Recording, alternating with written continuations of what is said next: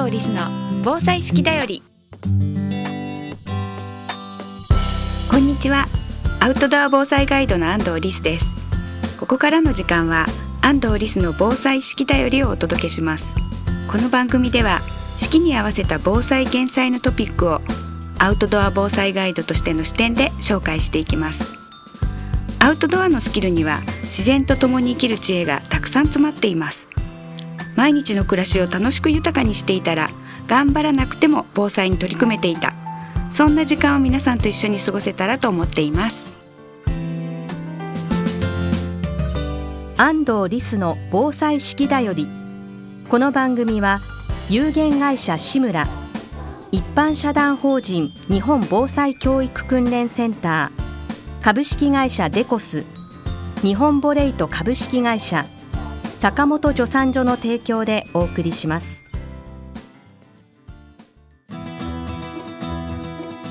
健康工房志村の古民家カフェムクカフェは親子で遊べる木のおもちゃ広場を併設。地元の食材をふんだんに使った美味しいお料理で皆様のお越しをお待ちしています。青梅市新町新青梅街道沿い。詳しくはムクカフェで検索。皆さんはじめまして。アウトドア防災ガイドの安藤リスです。今日からこの番組のパーソナリティを務めさせていただきます。アウトドアとか安藤リスとか言われるとなんだか怪しい番組が始まったのかなって思われそうで心配です。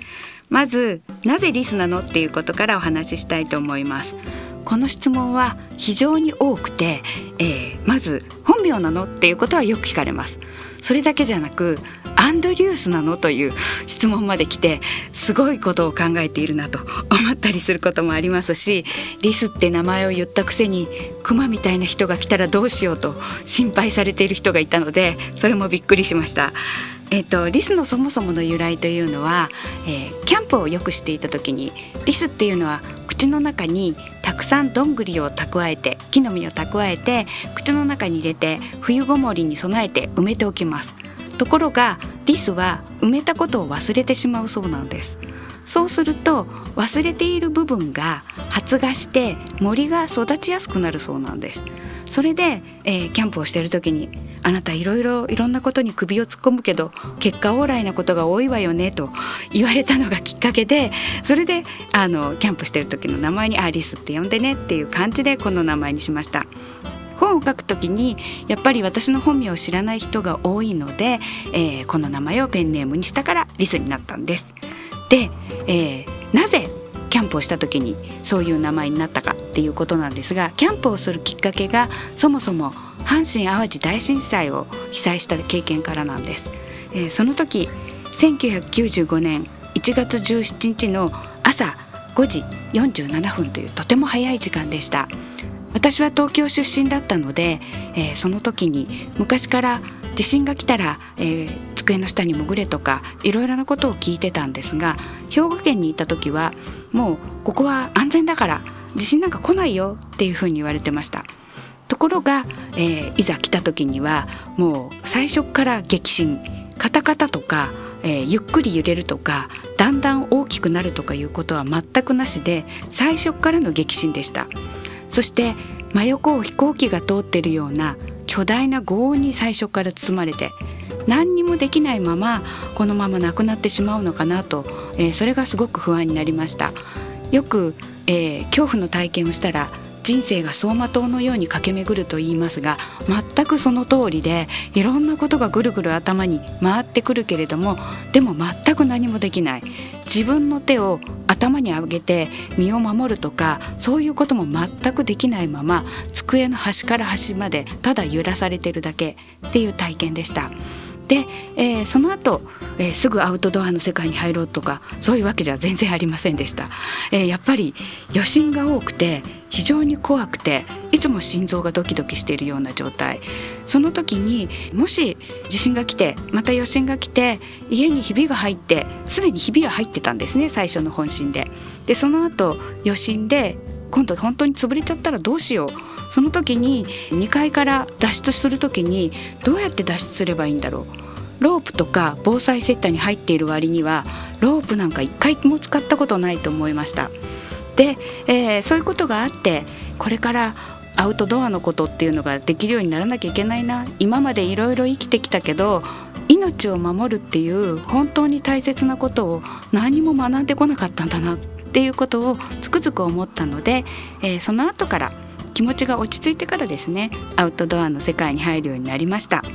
で地震の時にちょっとロープのことが気になったので、えー、ロープを使って岩場から本当に降りてみたいと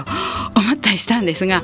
突然はできませんよね。なのであのまず何をしたかというとアウトドアができる人とお友達になりました。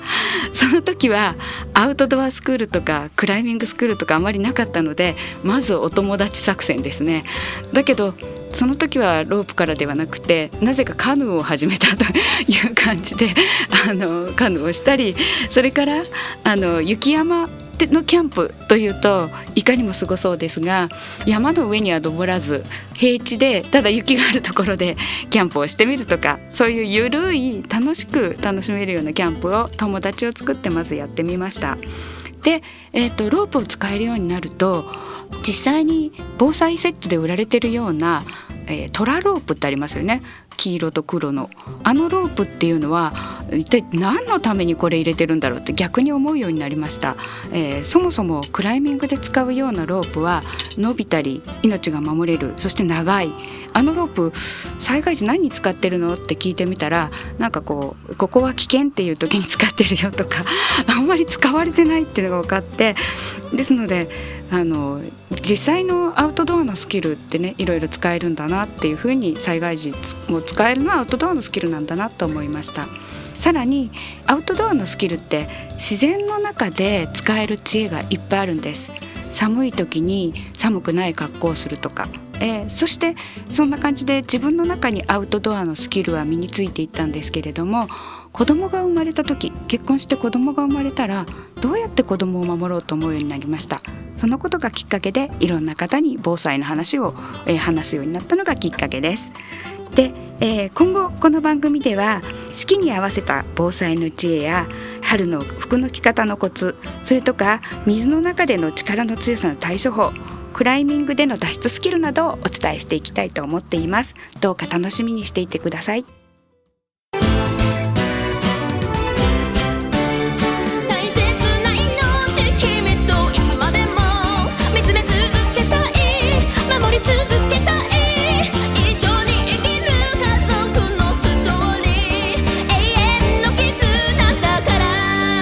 ペットの救急法ならペットセーバーズ。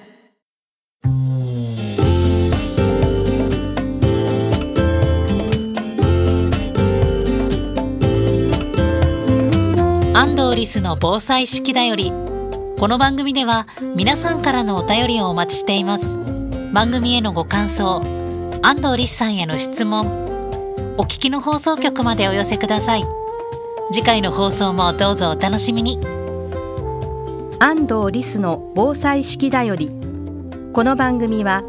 有限会社志村一般社団法人日本防災教育訓練センター株式会社デコス日本ボレイト株式会社坂本助産所の提供でお送りしました。